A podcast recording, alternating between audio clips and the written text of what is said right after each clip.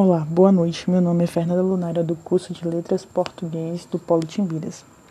Minhas principais impressões do artigo O Ensino da Língua Materna, uma perspectiva sociolinguística dos autores Gregory, Guy e Ana.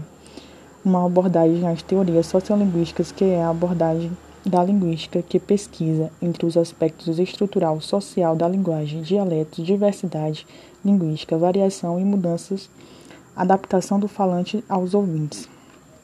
Partindo do ensino da língua materna, a diversidade linguística, observamos que este ensino está dividido em três partes. No processo de alfabetização, aprender a língua e a escrita, no literário e estético, onde se valoriza os objetivos linguísticos da sociedade.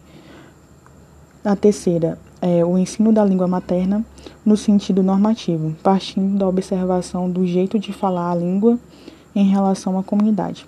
Discordo do dialeto padrão imposto pela sociedade dominante, pois exclui a pessoa que fala diferente e confunde a criança que adquire a língua em sua comunidade e que difere muitas vezes do padrão imposto na escola.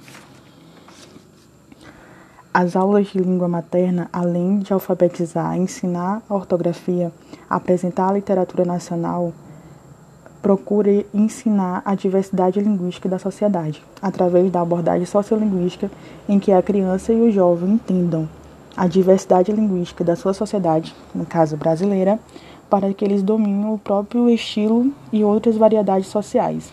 Entendo assim que a mudança linguística não piora a língua e, por fim, reconhecer que o mesmo indivíduo não fala sempre do mesmo jeito e que a variedade linguística está presente em todos os aspectos da linguagem. Boa noite e até a próxima.